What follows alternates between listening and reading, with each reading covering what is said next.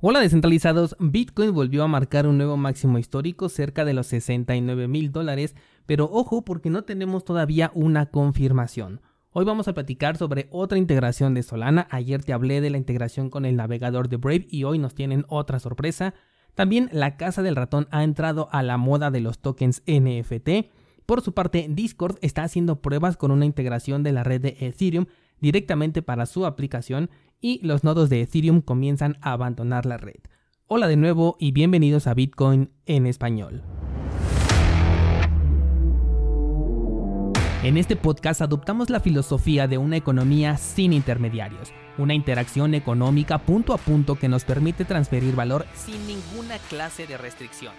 Hemos cambiado las cadenas centralizadas que limitaron nuestra economía durante años por cadenas de bloques que entregan transparencia a nuestra interacción económica. Y todo gracias a Bitcoin.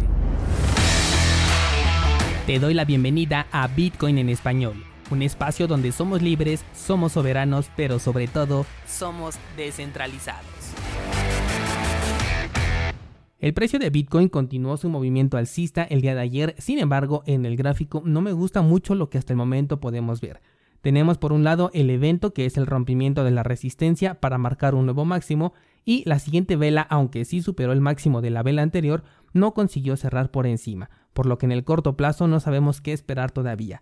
Consideraría confirmado el movimiento alcista si es que la vela del día de hoy consigue marcar un nuevo máximo por tercer día consecutivo y bueno pues a la espera de que el cierre también se haga en positivo. La otra posibilidad es que utilice la zona alta del canal donde se estaba moviendo el precio de Bitcoin como zona de soporte y de ahí tomar impulso para marcar nuevos máximos históricos.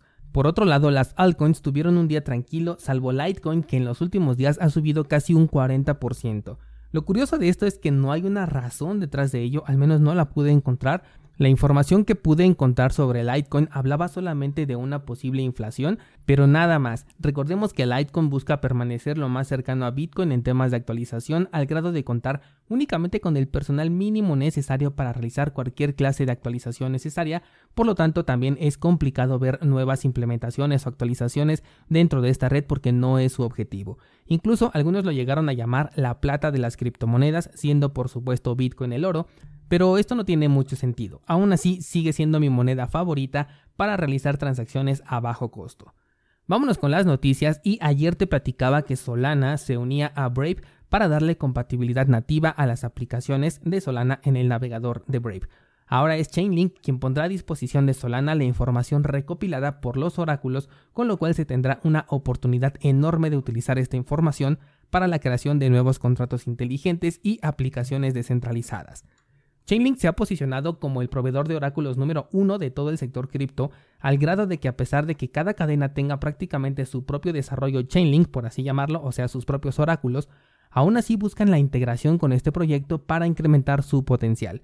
De hecho, la última vez que hablamos de este proyecto fue cuando Cardano también conseguía esta asociación para expandir su red. Definitivamente Solana es uno de los proyectos que más adopción ha tenido y mejor respuesta ha dado. De hecho, considero que es una de las redes más importantes para mintear tokens NFT después de la red de Ethereum, al menos hasta el día de hoy.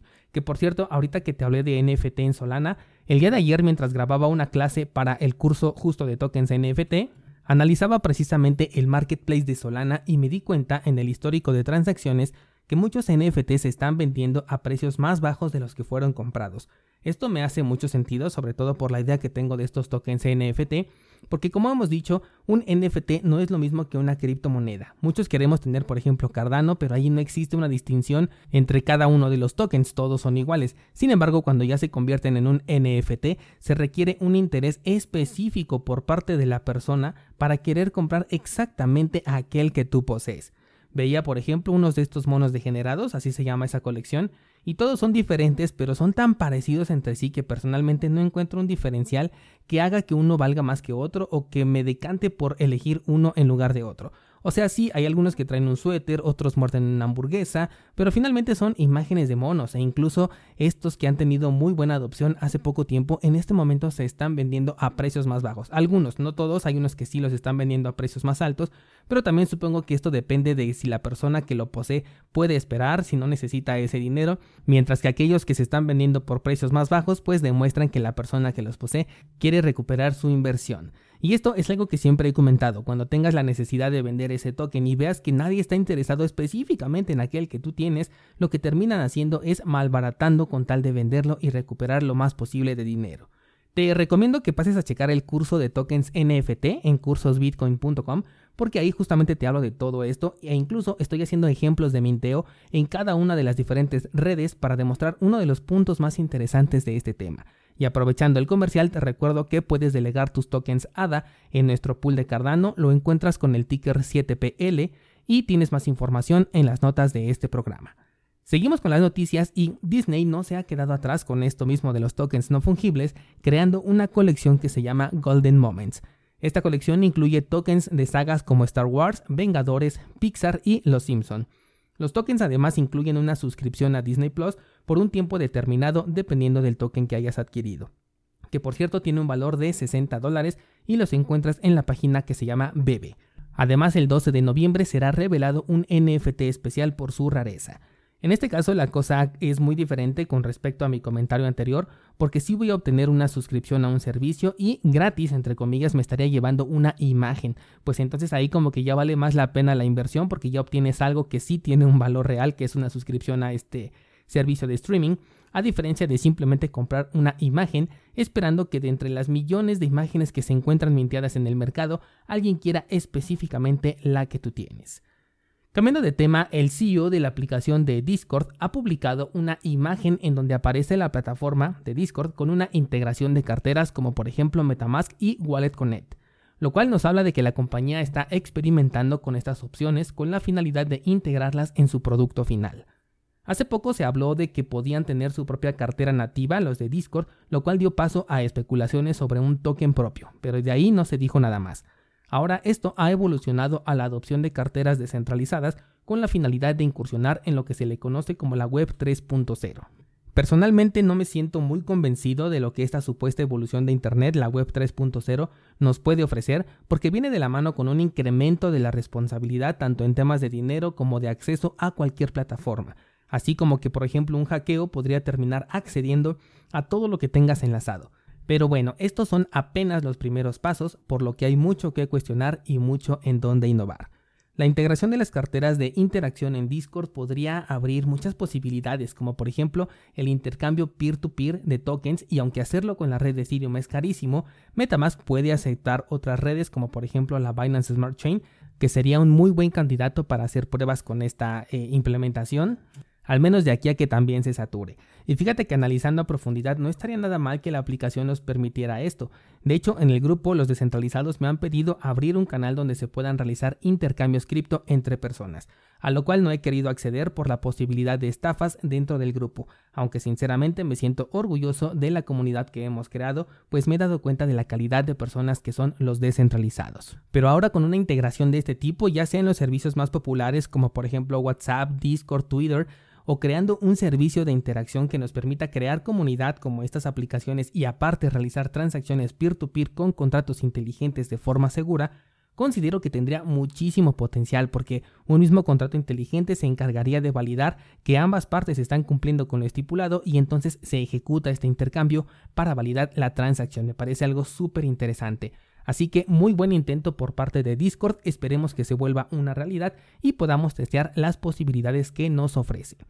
Ahora quiero hablarte de Ethereum y es que los nodos validadores de la versión 2.0 están disminuyendo. Recordemos que para correr un nodo se requiere un mínimo de 32 tokens ETH bloqueados, lo que equivale al día de hoy a más de 150 mil dólares, dinero que necesitas para participar en la supuesta descentralización de esta red. Con la llegada de Ethereum a nuevos máximos históricos, aparentemente el incentivo para vender ha sido mucho más grande que la promesa de un rendimiento en el largo plazo. Y es que si hacemos cuentas, este rendimiento actualmente ronda el 5% al año. Prácticamente es lo mismo que te está ofreciendo Cardano, con la diferencia de que aquí lo puedes hacer desde 10 dólares. Y es que si tomamos en cuenta las ventajas de tener esos 32 Ethers en una cartera bajo tu poder, en este momento y desde que se anunció el staking del 2.0 allá en el 2020, tendrías una apreciación superior al 800%. Esto significa que dejar tus criptomonedas en staking es renunciar a cobrar ese 800% para quedarte con un 5% al año.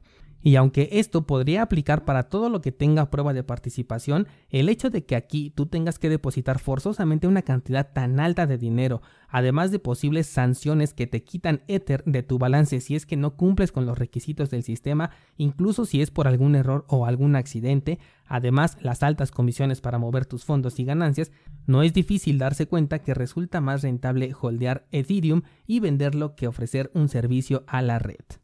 Y con esto quiero abrir el debate para el día de hoy preguntándote si tú consideras que la red de Ethereum tendrá suficientes nodos para sostener la red de manera entre comillas descentralizada después de alcanzar niveles más altos de precio o por el contrario muchos nodos se van a apagar para poder cobrar esta ganancia y posiblemente regresen un año después cuando el precio se haya desplomado nuevamente. Espero tu comentario en el grupo de Discord para continuar por allá con esta conversación.